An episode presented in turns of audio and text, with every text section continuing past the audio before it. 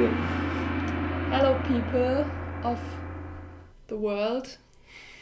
The Anabolic World. Herzlich willkommen zu einer neuen Folge Stark in Bewegung mit Andi und mir. Ich bin Lisa. Ähm, Ich bin Andi. heute ähm, geht es um welches Thema? Heute geht es um das Thema, das gerade richtig abgeht, nämlich Urlaub und Deload.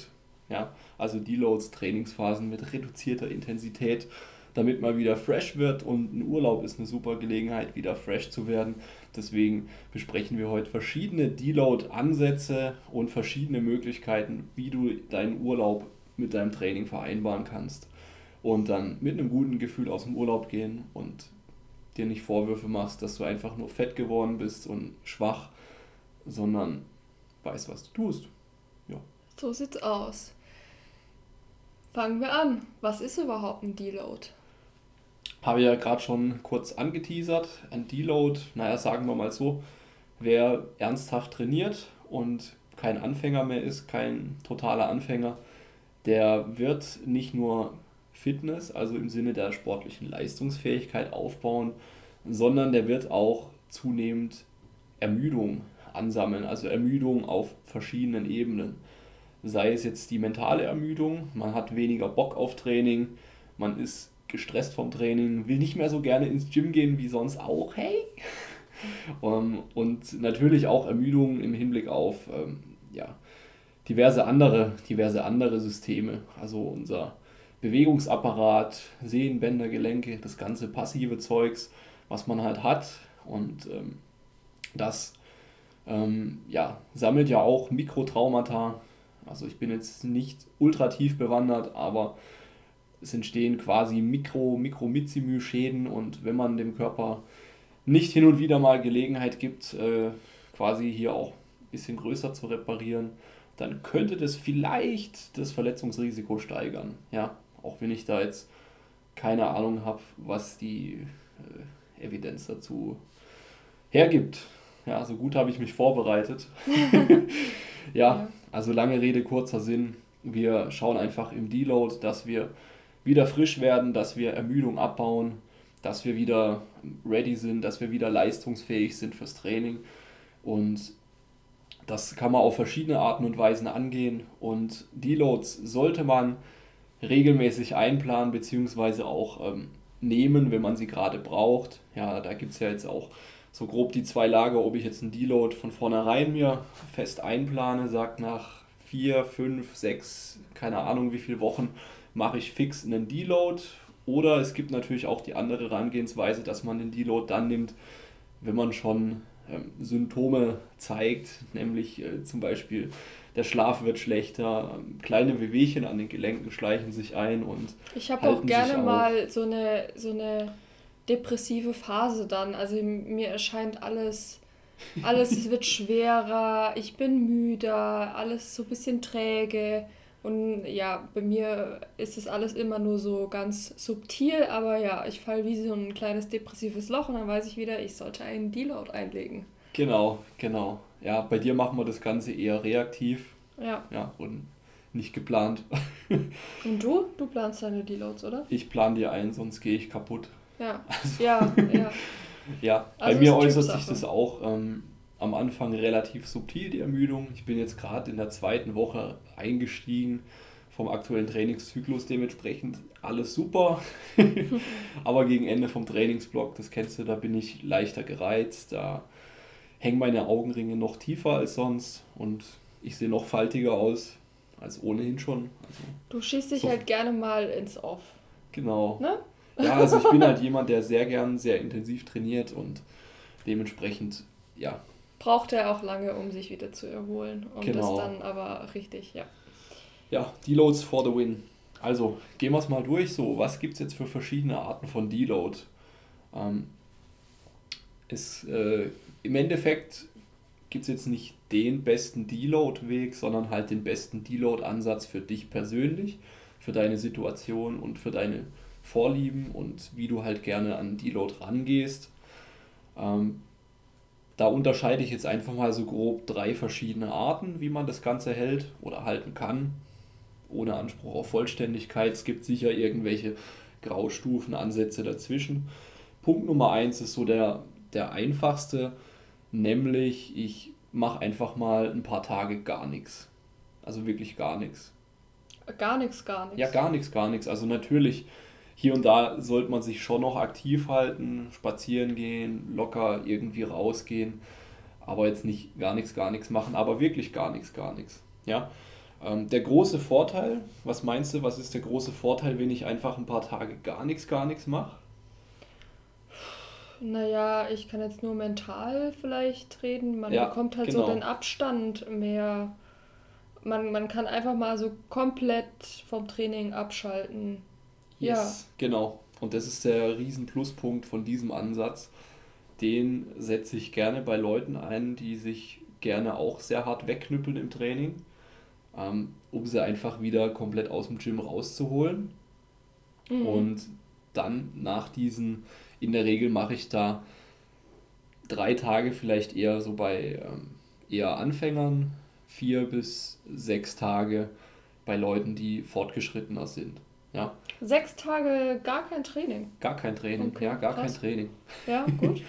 ähm, je, nach, je nach Mensch halt, ne? Ja. Und äh, hast du schon richtig erkannt, also das Mentale, du kriegst halt einfach wieder richtig Bock aufs Gym, wenn du sechs Tage oder fünf oder vier nicht im Gym warst mhm. dann wird dir was fehlen. Ja, es gibt diesen Typ Mensch, der braucht es einfach und der wird fast schon unruhig und wahnsinnig, wenn er eben nicht ins Gym kann. Aber und, ich äh, muss auch ehrlich sagen, es gibt auch den Typ Menschen, dazu gehöre ich. Ich krieg mehr Bock auf Gym, umso häufiger ich ins Gym gehe. Also umso mehr es Teil meines Lebens und meiner Routine wird, desto äh, leichter fällt es mir hinzugehen. Weil wenn ich mal sechs Tage nicht ins Gym gehe, denke ich mir so, ja, ist so auch okay, oder? Also für soll... mich wäre es nicht so gut, glaube ich. Nee, wir machen das ja auch anders. ja. ähm, ein weiterer Vorteil ist halt dadurch, dass man, dass man eben nicht ins Gym geht, hat man auf einmal, je nachdem wie oft man geht, ähm, bei dir wären es jetzt fünfmal die Woche. Ja. Fünfmal die Woche hättest du anderthalb bis zweieinhalb Stunden mehr Zeit, ja, um stimmt. andere Dinge zu machen. Und ähm, dahingehend kann es einem auch helfen, Sachen zu erledigen, die jetzt schon irgendwie auf der langen Bank liegen, die im Hinterkopf einfach so rumsummen und einen unruhig machen, zum Beispiel. Oder halt ja mal wieder alte Freunde treffen und sowas. Also gerade hier diese Erholungskomponente durch die mehr Zeit ähm, macht das Ganze eben noch vielleicht einen Ticken erholsamer, wie wenn man weiter trainiert. Mhm. Ja. Ähm, sehr cooler Ansatz, finde ich natürlich länger als vier, fünf, sechs Tage würde ich es auch nicht unbedingt machen. Wenn mal eine Woche draus wird, ist ja auch okay. Ja. Aber man muss jetzt natürlich auch ähm, das Ganze hier im Krafttrainings- und Muskelaufbautrainingskontext sehen.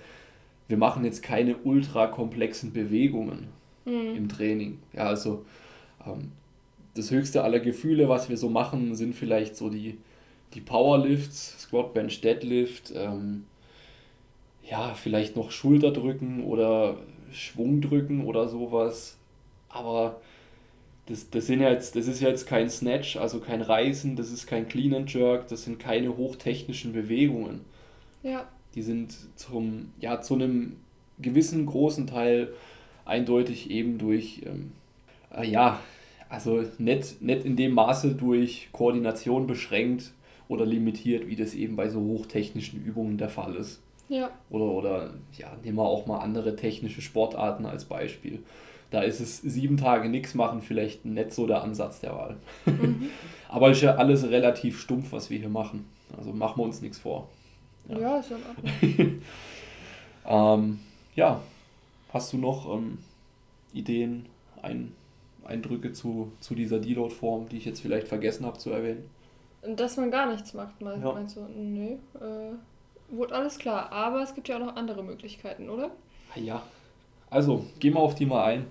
Die andere Möglichkeit, oder das sind jetzt auch zwei Möglichkeiten, ähm, man reduziert entweder die Intensität, also dass man jetzt zum Beispiel statt mit ähm, im Powerlifting-Kontext so statt mit 80 bis 90, 95 Prozent zu trainieren im Training, also bezogen aufs One Rep Max, dass man halt vielleicht mal eine Woche mit 70, 75 und dann gegen Ende der Woche mit ja, um die 60 Prozent trainiert, so wie man jetzt von den Powerlifts ausgeht. Mhm.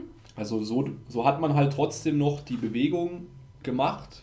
Ist natürlich immer die Frage, ähm, wie sinnvoll ist das jetzt noch, um meine Kraft zu steigern. Zum Steigern wird es wahrscheinlich nicht ausreichen, aber um die Kraft zu halten, kann es schon ausreichen, dass man einfach auch die technische Effizienz hochhält.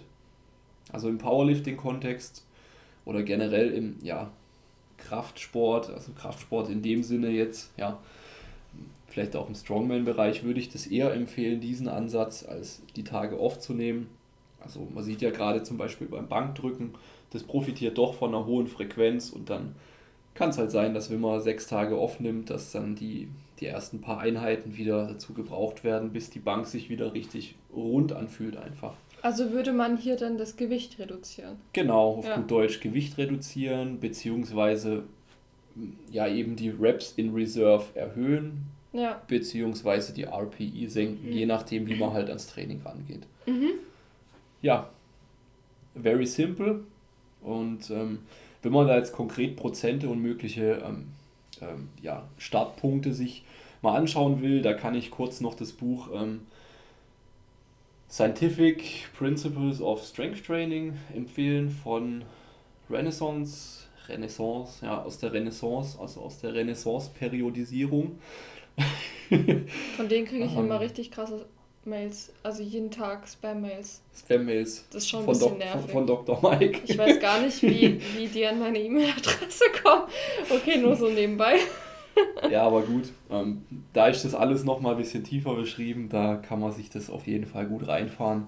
Ähm, auch mit Ermüdung und so weiter. Super Buch auch als rundum Einstieg in die Theorie hinter Kraftsport.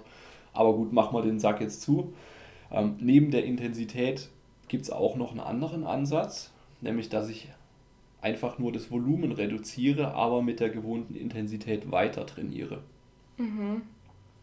Der große Vorteil hier ist auf jeden Fall, ähm, man kommt nicht aus dem, ja, aus dem Flow raus, also aus dem sich schinden können und schinden wollen Modus.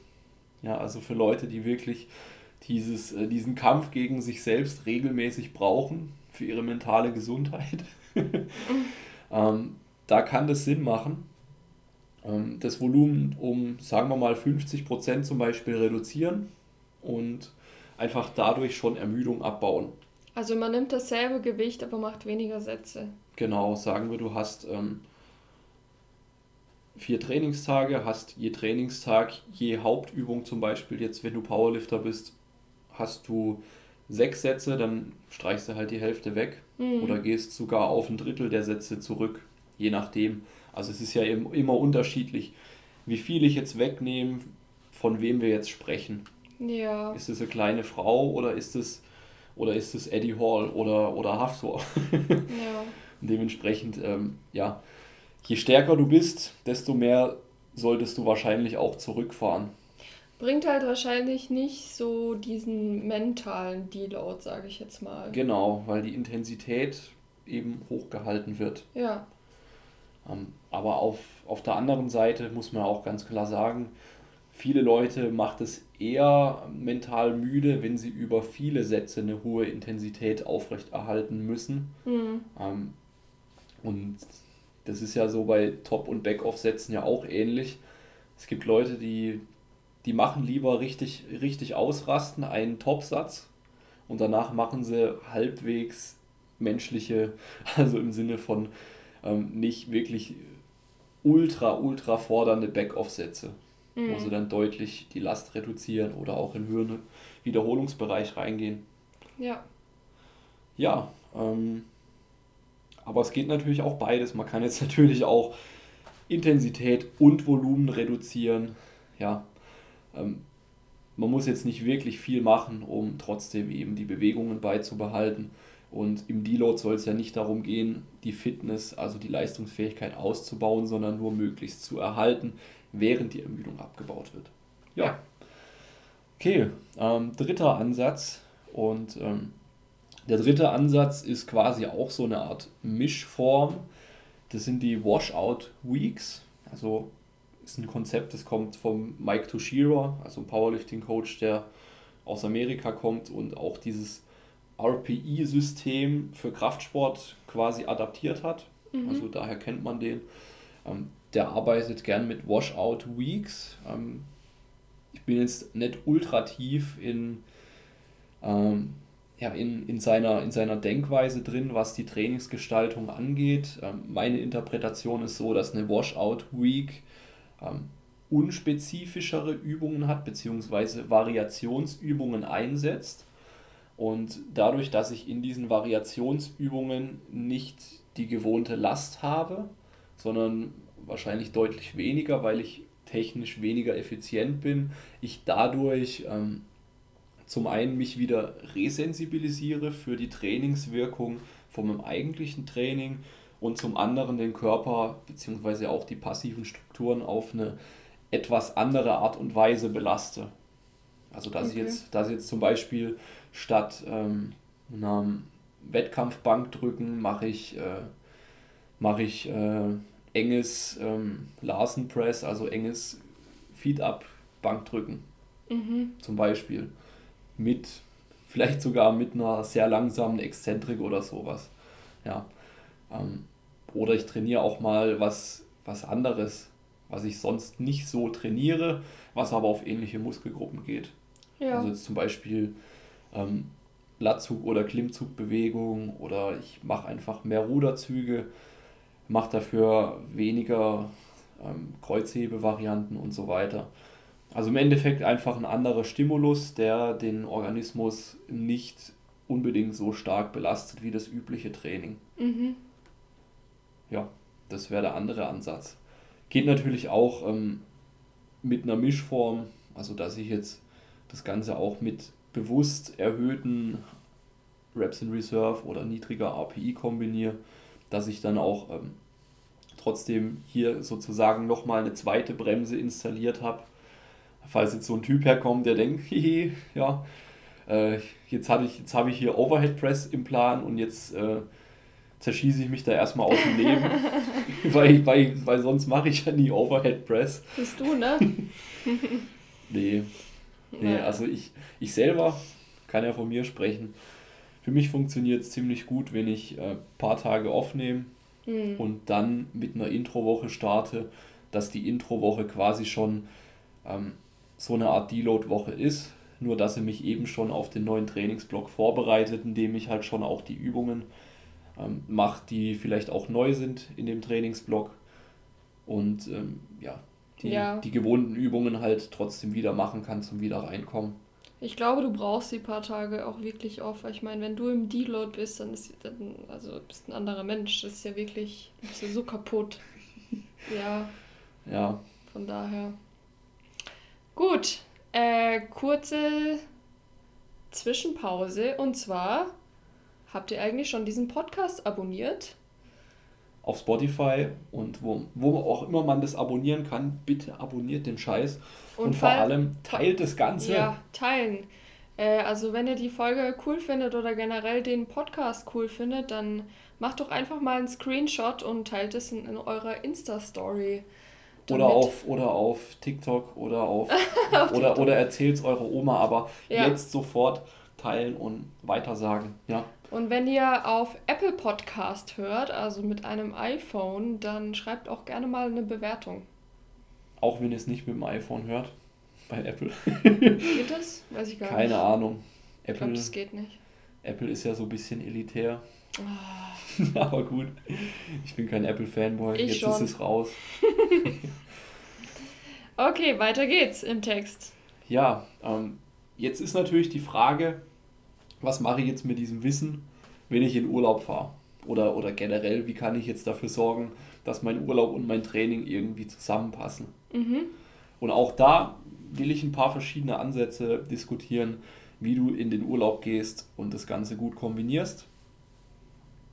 Ja, ist natürlich auch wieder zum einen abhängig von deinem, ja, von deinem Typ. Also wie tickst du so? Brauchst du eher vielleicht mal eine Woche komplett off? Dann sagst du dir einfach bewusst, okay, keine Ahnung, ich fahre jetzt ähm, nach Italien an Strand ins Hochrisiko-Corona-Gebiet und liege eine Woche einfach nur rum. Ich brauche das, um mental runterzukommen, um Stress abzubauen. Ähm, dann ist das alles cool. Nur dann macht dir auch kein schlechtes Gewissen, weil du nur sieben Tage rumliegst und allerhöchstens mal mit Adiletten an die Strandbar watschelst. Ja. Das wäre so der erste Ansatz. Also, dass man direkt sagt, ey, fuck it, ich mache jetzt einfach nichts und ich mache besten Gewissens nichts. Mhm. Ja, also quasi passiver Deload nur ein bisschen länger. Wenn wir jetzt da von einer Woche sprechen oder von mir aus auch zehn Tagen, da wirst du jetzt nicht wahnsinnig, ähm, eigentlich wirst du nichts an Muskelmasse abbauen, vorausgesetzt du machst jetzt nicht Hardcore-Diät ohne Proteine. Ja. ja, aber im Urlaub die meisten essen im Überschuss, weil es halt geiles Essen gibt oder Ovomaltine. ja, und von dem her alles easy. Du wirst nur ein bisschen technische Effizienz verlieren und ein bisschen Pump. Also, ja. Aber jetzt nicht Muskeln abbauen in zehn Tagen. So schnell geht das Ganze nicht. Mhm. Ja, das andere ist natürlich, wenn ich schon weiß, dass ich in Urlaub gehe, weil ich zum Beispiel eine Pauschalreise gebucht habe oder so, dann kann ich das natürlich auch, vorausgesetzt natürlich, ähm, ich habe einen Coach oder ich plane mein Training, was ich dir sehr empfehlen würde,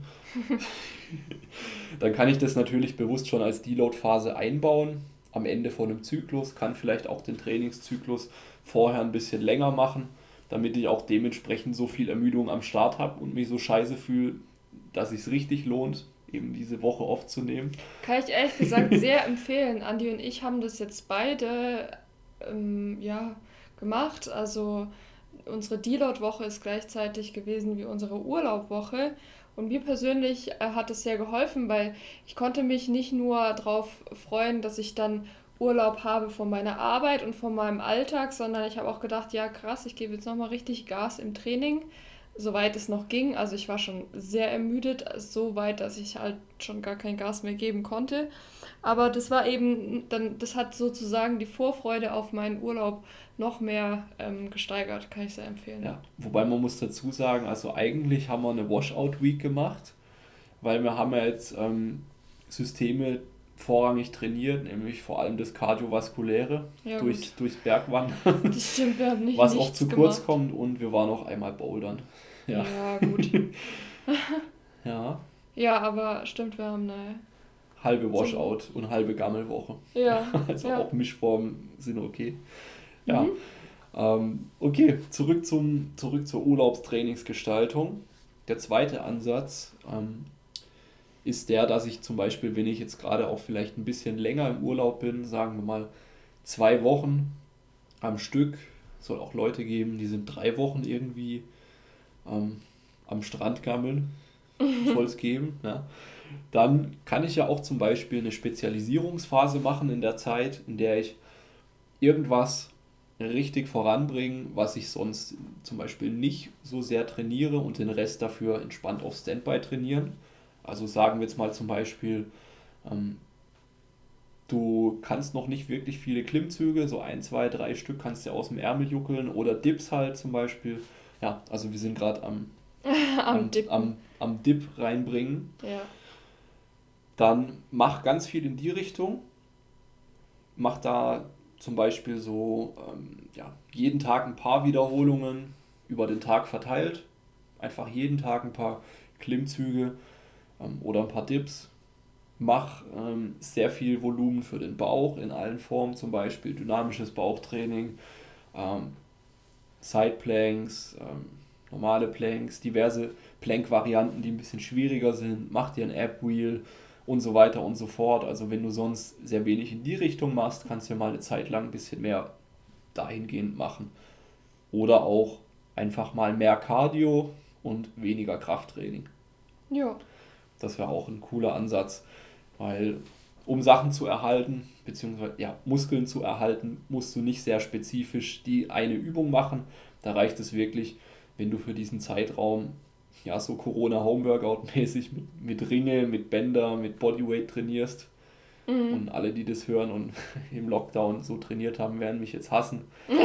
Stimmt. Ich sag jetzt noch, du sollst dir den, den Urlaub verscheißen mit, mit Corona-Workouts.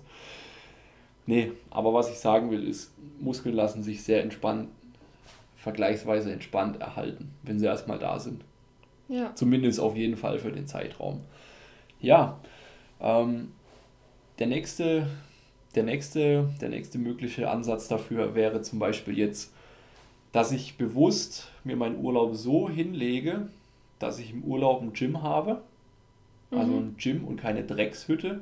Also nicht so komisches Frauenfitnessstudio, wo es kein Langhandel gibt. Oder, ich weiß nicht, es gibt ja doch so manche Wellness-Tempel. Ein Hotelgym, wo es einfach nur einen Stepper gibt. Ja, Hotelgyms sind eh immer geil. Ja. so Kurzhandeln bis 10 Kilo und noch so ein Multiturm, wo alles kann, aber nichts richtig. Aber naja, Hauptsache 10 Cardio-Geräte. Ja. nee, also wenn du wirklich einen Urlaub zum Beispiel in Wien machst, da würde es ja naheliegen, dass du in das Gym gehst und dort trainierst. Da kannst du ja so gut wie alles weiter trainieren, wenn du deinen Plan weiter trainierst und ähm, Dort kannst du nicht so gut wie alles, dort kannst du alles weiter trainieren. Ja, okay. gut, Gym ist vielleicht ein Sonderfall, weil da würde ich nicht nach Plan weiter trainieren, da würde ich einfach ähm, jeden Tag voll draufgehen, wie die sagen. nee, aber sagen wir, du gehst in ein normales Gym, suchst dir das alles aus, dass dein Urlaubsort gute Erreichbarkeit vom Gym hat, klärst es ab, dass du da auch trainieren kannst und äh, nicht irgendwie 10 Tageskarten für 30 Euro holen musst wie, wie bei uns in Österreich. ja, wir waren in Tirol am Aachensee und es gab tatsächlich ein Gym, was glaube ich auch recht, also recht, nicht, nicht recht super passabel. krass, aber passabel ausgestattet war. Aber wir Achtung, jetzt keine Namen. Ähm, ich glaube drei, nee, zwei Stunden oder drei Stunden für 30 Euro oder so. Also, äh, ja, das Geld haben wir in die Therme investiert. Ja. Und sind klettern gegangen. Genau. Aber wiederum letzten Urlaub waren wir ähm, bei Füssen und dort sind wir regelmäßig trainieren gegangen. Ja, aber halt auch als Deload, ne? Nee. Also ich habe als Deload trainiert, ich du hast nicht. weiter trainiert und da haben wir einfach, ja, das ganz normale Training weitergemacht. Ja, das war gut. Ich meine, am Ende des Tages ist eine Langhantel eine Langhantel und eine Bank ist nicht gleich eine Bank. Oh, nee. Ja, da gibt es größere Unterschiede. Ja, aber es tut seinen Zweck dann. Ja, aber wenn okay. du, wenn du eh schon im Urlaub bist und du hast vielleicht noch Freundin oder ein paar Kumpels dabei, dann hast du auch einen Spotter, der dir zur Not hilft, aus dieser einen von zwei Ablagen die Handel rauszuheben. aber gut. Ich will jetzt keinen Rant aufmachen gegen Live-Fitness. Ah, beste Bank, wirklich. Tief, glatt, schmal und zwei verschiedene Ablagen.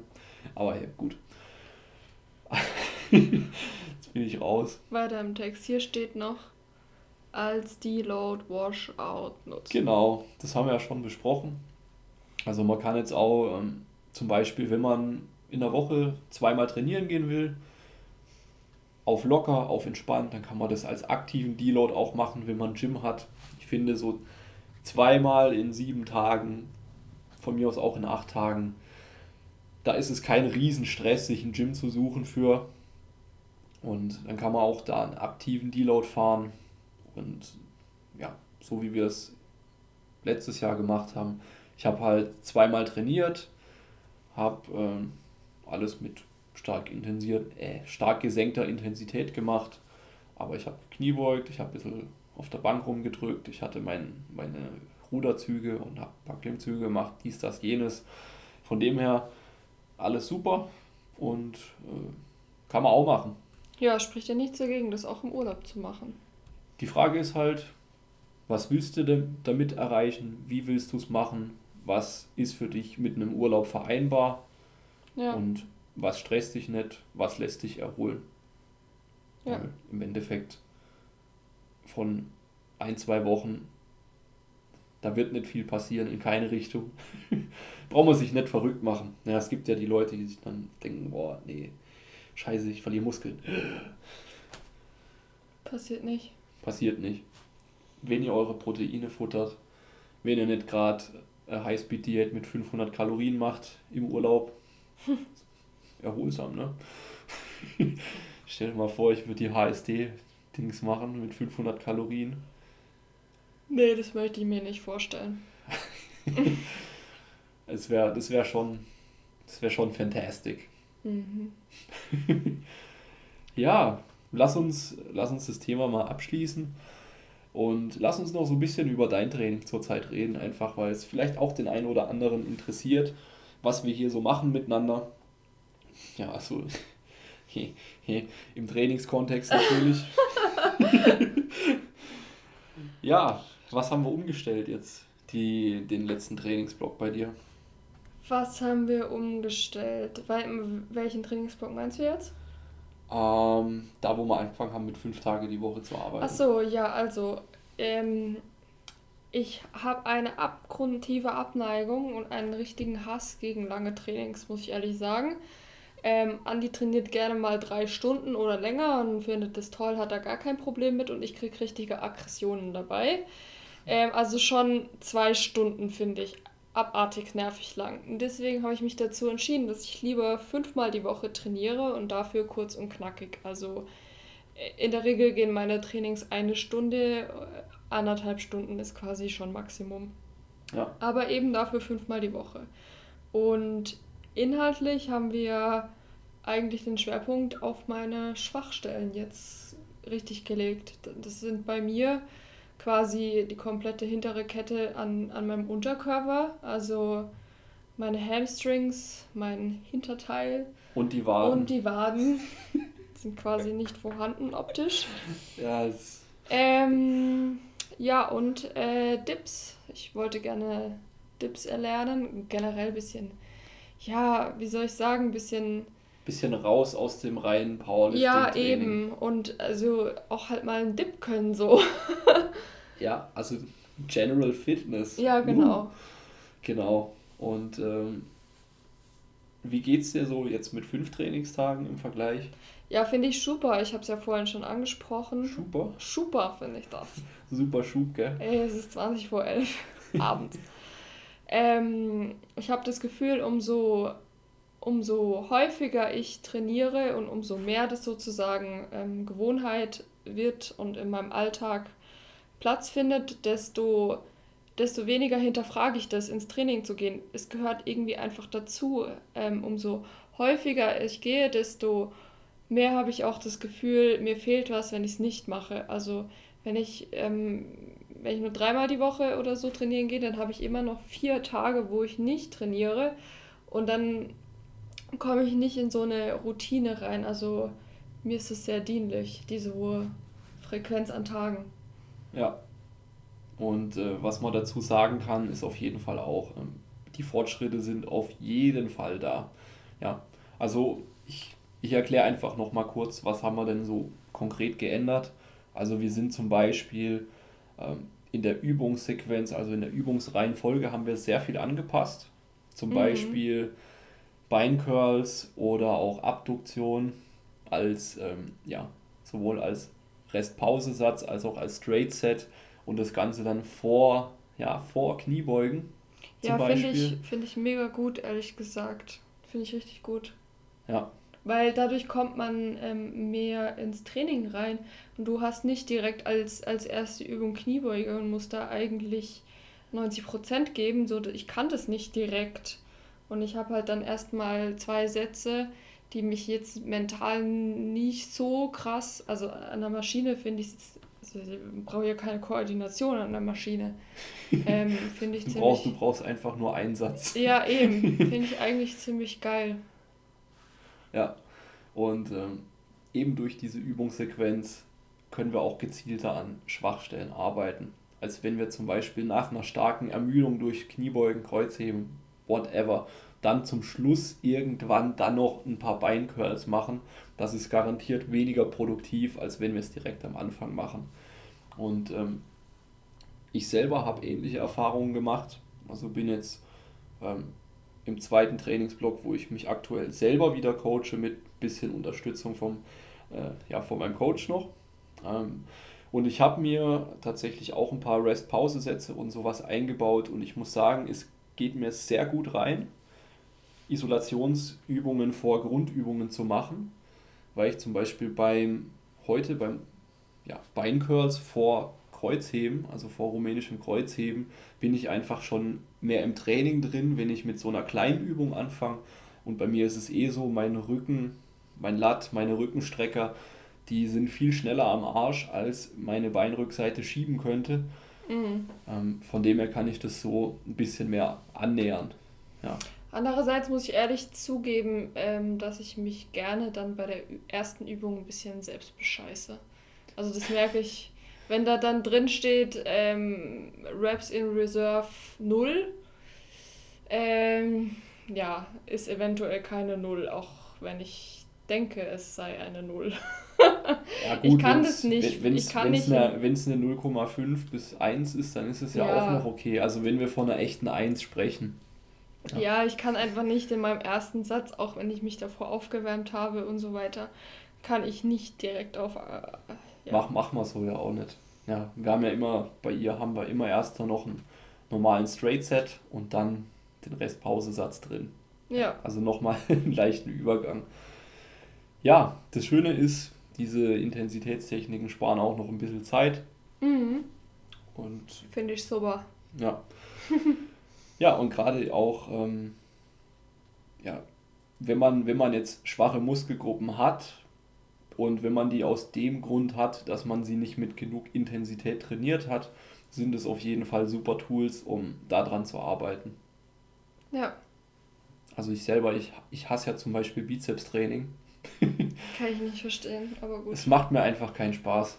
Echt? Nee, echt. Wahnsinn. Also Hammer Curls mit Schwung, so ein bisschen Spaß, ja, aber der Rest, ja. nee, echt so. Guckt mich an, immer noch dünne Arme. Es wird. Es wird, ja, es wird besser. Ähm, ansonsten haben wir generell ein Training ja ein bisschen entschärft, was so die äh, Powerlifting-Lastigkeit angeht. Wir haben jetzt auch keinen Wettkampf irgendwie der kurz bevorsteht. Landesmeisterschaft wurde ja wieder abgesagt, nachdem sie erst so halber zugesagt wurde. Dank, danke BVDK an der Stelle. Danke. Naja, man kann so ein bisschen nachvollziehen. Ja.